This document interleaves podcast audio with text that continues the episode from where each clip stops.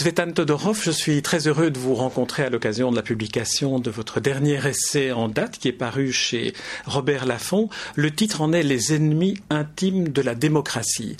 Et vous débutez cet essai par euh, une évocation de votre enfance et jeunesse en Bulgarie en faisant ce qui deviendra une sorte de, de parallèle entre la liberté et la démocratie, l'une et l'autre ayant besoin d'avoir des, limites pour vraiment subsister. Est-ce que est-ce que c'est une approche qui vous convient euh, Je dirais que cette approche me convient très bien pour ce qui concerne la liberté.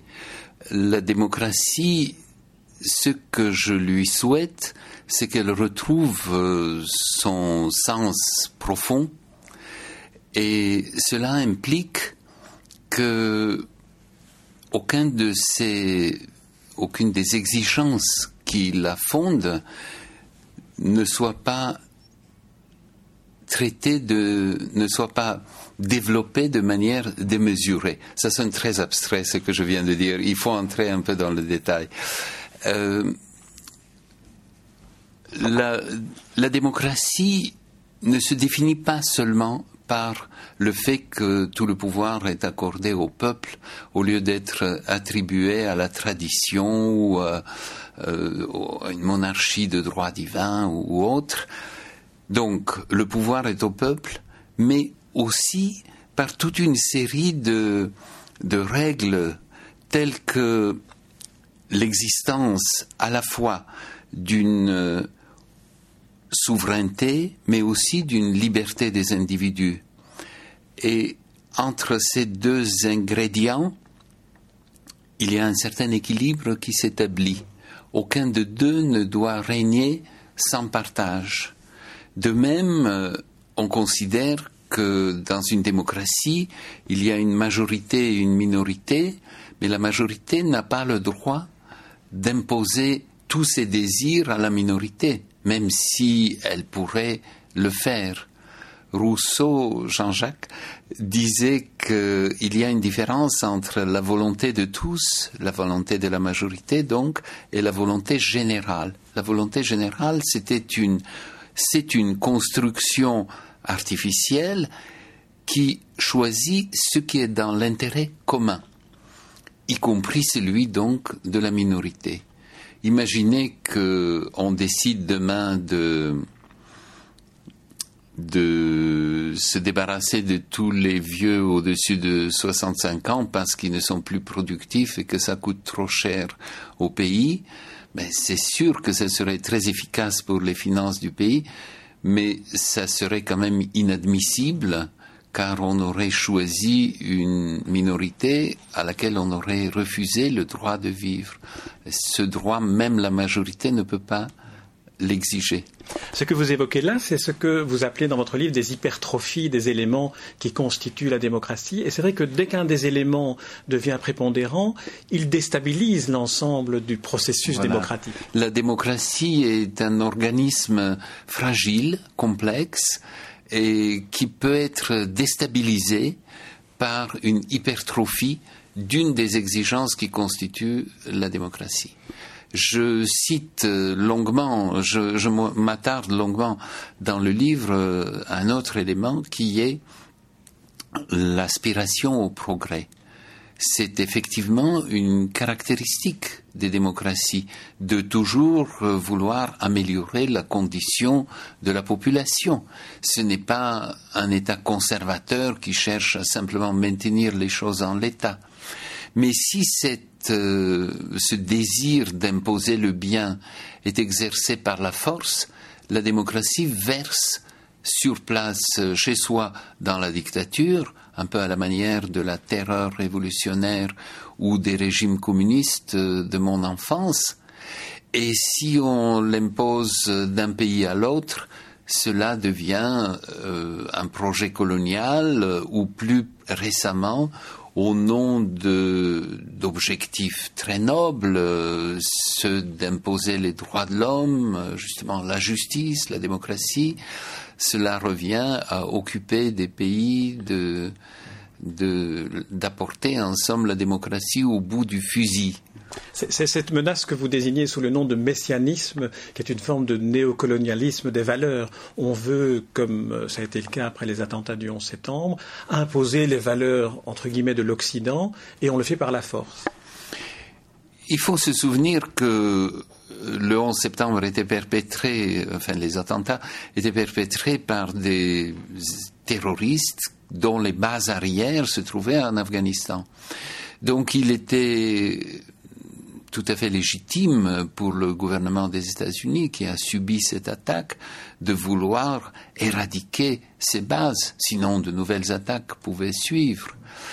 Et je pense que l'intervention initiale des États-Unis en Afghanistan était considérée comme acceptable, voire souhaitable par euh, quasiment tout le monde.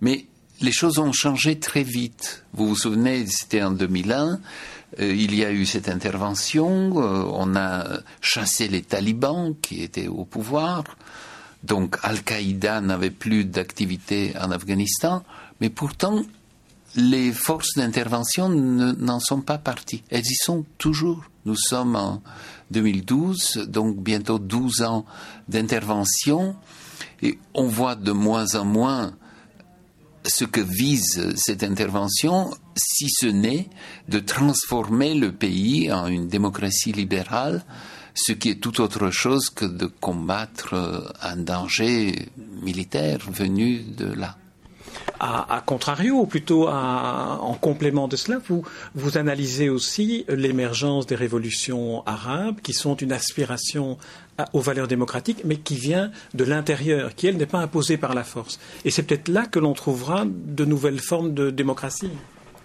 En tous les cas, on a bien l'impression que sous cette forme non imposée de l'extérieur, certains principes et valeurs démocratiques sont acceptés sans aucune résistance, alors même que lorsque c'était nous, c'est-à-dire la coalition euh, menée par les États-Unis, qui voulions imposer cet ordre démocratique, a rencontré une résistance acharnée. Dans les pays arabes où cela s'est produit, on pense essentiellement à l'Égypte et à la Tunisie, il y a eu une euh, revendication d'instaurer un état de droit, de combattre la corruption, de combattre, la mainmise d'un clan familial sur les richesses du pays, de protéger l'existence d'une justice indépendante, de maintenir le droit à un pluralisme des partis, autant d'exigences qui effectivement correspondent à des valeurs démocratiques. Nous ne pouvons pas être pour autant sûrs, ni même très, euh, il n'y a pas une très grande probabilité dans ce sens, qu'il en sortira un régime démocratique qui correspond exactement à nos aspirations à nous car euh, il s'agit d'une histoire différente, d'un contexte social différent, et qu'il faut accepter qu'on ne peut pas mécaniquement transposer l'expérience d'un pays dans une culture tout à fait différente.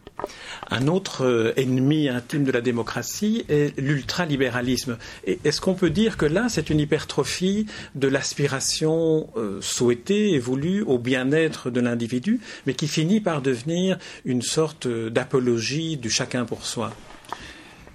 Effectivement, c'est une valeur profondément démocratique la liberté des individus à laquelle euh, personne d'entre nous n'oserait s'opposer, d'ailleurs, euh, à juste titre. Mais euh, cette liberté a étendu son champ sur le domaine de l'économie entière et du coup un segment très important de la vie de la société commence à échapper à tout contrôle politique. Autrement dit, nous assistons à une transformation radicale de notre société, même si elle ne dit pas son nom, qui est de déposséder le pouvoir politique de ses prérogatives. Jusque-là, on parlait de la nécessité de ne pas confondre le pouvoir politique avec le pouvoir euh, judiciaire, par exemple, de garder l'indépendance des deux. Mais là, il s'agit de en fait, dans cette nouvelle conjoncture, de mettre le pouvoir politique carrément de côté, de le priver de toute emprise. L'Union européenne est particulièrement révélatrice peut-être à cet égard, où il y a une économie qui est devenue commune, mais il n'y a pas de d'organismes, d'institutions, de, mesures collectives permettant d'exercer un contrôle là-dessus, ce soit sur le plan fiscal ou du droit social, de la justice sociale. Tout cela est laissé aux nations, mais les nations n'ont plus de prise sur le processus économique. Pourtant, une des conclusions, enfin, une des espérances que vous exprimez dans, la conclusion de votre livre, et on reviendra sur d'autres, conclusions, euh, réside quand même dans, l'Europe, dans, les mécanismes européens qui, permettent, qui permettront éventuellement de donner à l'Europe suffisamment de, force pour s'intégrer à la complexité du monde. Oui, je reste un Européen convaincu. D'ailleurs, j'ai l'impression qu'on n'a pas d'alternative réelle. Je ne pense pas que nos nations, dans le monde globalisé d'aujourd'hui, aient une meilleure chance que l'Europe qui pèse de 500 millions d'habitants, du, du plus grand marché qui soit, planétaire, d'une population hautement éduquée. Bref, elle a des atouts euh, extraordinaires. Mais elle n'est pas une entité euh, suffisamment cohérente pour pouvoir jouer dans la cour des grands et se laisse donc euh, imposer des mesures par d'autres d'autres agents du monde globalisé d'aujourd'hui. Je reste euh, plein d'espoir euh, pour l'Europe, mais je ne peux pas dire que l'Europe telle qu'elle fonctionne aujourd'hui les incarne pleinement, pour plusieurs raisons. D'abord parce que nous sommes restés à bien des égards au milieu du guet, en quelque sorte. Nous nous sommes, nous avons euh, agi sur l'économie, mais sans nous donner des moyens de d'orienter l'économie selon notre volonté sur tous ces plans dont on vient de parler. Euh, aussi parce que les institutions européennes, pour l'instant, ne sont pas, n'ont pas de légitimité démocratique. Elles sont établies par consensus entre les États existants, alors que l'institution la plus démocratique, quand même, de l'Europe, qui est le Parlement, ne peut pas imposer ni le choix du président de l'Europe, ni celui du président de la Commission. D'ailleurs, a-t-on besoin de deux présidents différents? Peut-être que si on voulait vraiment que l'Europe puisse euh, imposer une volonté européenne, euh, il faudrait renforcer cette fonction davantage. Bref, je rêve là, comme vous voyez. Euh, Ou bien vous anticipez sur le long terme. Ce n'est pas dans l'immédiat que de telles décisions peuvent être réalisées, mais on entend beaucoup de voix disant qu'une plus grande régulation de, des activités économiques, par exemple, est indispensable en Europe, parce que d'autres régulations sont en cours d'instauration, que ce soit sur le plan judiciaire ou policier ou autre. Mais ces, ces, ces vœux de nos dirigeants, pour l'instant, restent les vœux des dirigeants des pays les plus puissants. C'est le fameux Mercosi, c'est ça? Alors, euh, pour, pour vous avez, vous avez évoqué le, la, séparation euh, qui existe dans les démocraties entre le pouvoir judiciaire et le pouvoir politique, et vous appelez à une séparation plus, plus, plus explicite du pouvoir économique aussi, puisqu'il prend, il prend une prépondérance qui, qui finalement entre sur le politique. Alors, il y a le pouvoir médiatique aussi que vous évoquez comme étant un pouvoir qui a cessé d'être un contre-pouvoir et qui mériterait d'être examiné à la, à la lumière de cette séparation nécessaire des pouvoirs Bien sûr. Euh, mon idée, c'est que tout pouvoir, pour être légitime, doit être limité. Il faut que, quelque part, il y ait une limitation puissante, qu'on puisse lui imposer un arrêt. Sinon, c'est le pouvoir du renard libre dans le poulailler. Et je sais que cette euh, image est un peu simpliste, mais elle correspond tout de même au fait qu'on ne peut pas déclarer l'égalité de tous les habitants d'un lieu si on ne tient pas compte de la différence de pouvoir dont ils disposent. Donc, euh, pour moi, la presse, les médias en général sont merveilleux en tant que contre-pouvoir parce qu'ils peuvent donner publicité à des dévoiements des politiques, des scandales qu'ils essayent d'étouffer. Et du coup, même le lambda, citoyen lambda le plus, le plus humble, en portant l'affaire sur la place publique, peut euh, faciliter le retour de la justice. Mais il faut bien se rendre compte que par ailleurs, les médias participent aussi du pouvoir comme tel. Il y a des exemples qui viennent facilement à l'esprit, euh, celui du président du Conseil italien qui était d'une part propriétaire de plusieurs chaînes de télévision et d'autre part en tant que dirigeant politique euh, contrôlait les autres chaînes de télévision, autrement dit, qui était capable d'imposer tout ce qu'il voulait à la conscience de ses concitoyens. Encore heureux qu'il n'ait pas poussé jusqu'à instaurer une dictature. Aujourd'hui, en Hongrie, je ne peux pas en parler comme d'un spécialiste de ce pays, mais on signale aussi que le gouvernement ne protège pas, disons les choses euh, humblement, enfin mollement, ne protège pas particulièrement la pluralité des moyens d'expression. Et je pense que c'est un tort. Je pense que la véritable démocratie a besoin du pluralisme. En supprimant le pluralisme, on appauvrit, on menace la démocratie. On peut citer d'autres exemples où le pouvoir médiatique euh, devient excessivement fort, un peu comme cet empire euh, Murdoch euh, en Grande-Bretagne, dont on a découvert non seulement qu'il espionnait la vie des, des people, mais qu'elle était, elle avait partie liée avec la police, qui lui fournissait toutes les informations quand elle le demandait qu'elle avait ses entrées au gouvernement et donc pouvait influencer, infléchir la politique gouvernementale. Bref, euh, ce sont des dérives tout à fait présentes et compréhensibles. Chacun de nous, quand il a beaucoup de pouvoir, voudrait l'étendre encore un peu plus. Mais la démocratie doit prévenir ce genre de dérives.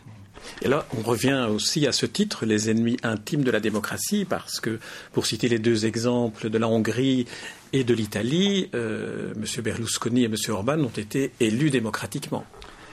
Oui, donc euh, l'élection démocratique n'est pas le seul, euh, le suffrage universel n'est pas la seule caractéristique de la démocratie. La limitation du pouvoir, le respect des minorités, de l'hétérogénéité de la société, le refus d'imposer des attitudes manichéennes de constitution de bouc émissaire serait-il au nom de la majorité sont tout aussi importantes. Sinon, on décide que c'est les juifs qui sont coupables de tout et la majorité est d'accord. Donc, non, ce n'est pas démocratique de décider qu'une partie de la population peut être éliminée pas plus que ces vieillards euh, dont je vous parlais tout à l'heure, où de façon très démocratique, la majorité pourrait décider, allez, on se débarrasse de ce poids sur la sécurité sociale. Alors j'ai évoqué le, premier chapitre dans lequel vous, vous parlez de votre enfance et jeunesse en, Bulgarie. Dans le deuxième chapitre, vous abordez, euh, on va pas passer tous les chapitres en revue, mais celui-là me semble important parce que euh, vous abordez la dimension individuelle de la responsabilité individuelle en confrontant les positions de Pélage et de Saint-Augustin et, d'Augustin. Le premier euh, attribuant à, à l'homme, à l'être humain, deux caractéristiques, la volonté et la conscience, c'est-à-dire la morale et la capacité de choisir entre le bien et le mal. Alors, Augustin, par contre, disant lui que l'homme est malheureusement euh, prédestiné par, euh, par le, euh, la providence. La, providence que... Alors, est-ce que c'est entre, dans ce dualisme-là que l'on trouve aussi au niveau individuel, cette fois-ci, l'ennemi intime de la démocratie Ce serait dans la nature de l'homme? J'emploie effectivement, j'utilise cet épisode de l'histoire des idées, vieux de 16 siècles, comme une sorte de parabole d'un danger qui pèse sur nous, euh, plus particulièrement, qui est celui du donc euh, avec le, mot dérivé du nom de ce moine britannique ancien, Pélage, on appelle ça le pélagianisme. Et le pélagianisme consiste en cette confiance excessive dans les capacités humaines comme si les êtres humains pouvaient accéder à la perfection par la seule force de leur volonté et de leur raison. Est-ce un danger spécifiquement démocratique? Oui, dans la mesure où toutes des mesures, y compris celle-là, est un danger pour la démocratie. La démocratie repose sur euh, cette limitation, ce refus de se laisser emporter par cet orgueil qui peut nous euh, prétendre que de cette manière-là, on peut éliminer tous les obstacles de la vie humaine. Un autre type de référence auquel vous faites appel euh, relève de la littérature ou du cinéma. Vous citez Stanley Kubrick notamment ou euh, Romain Gary.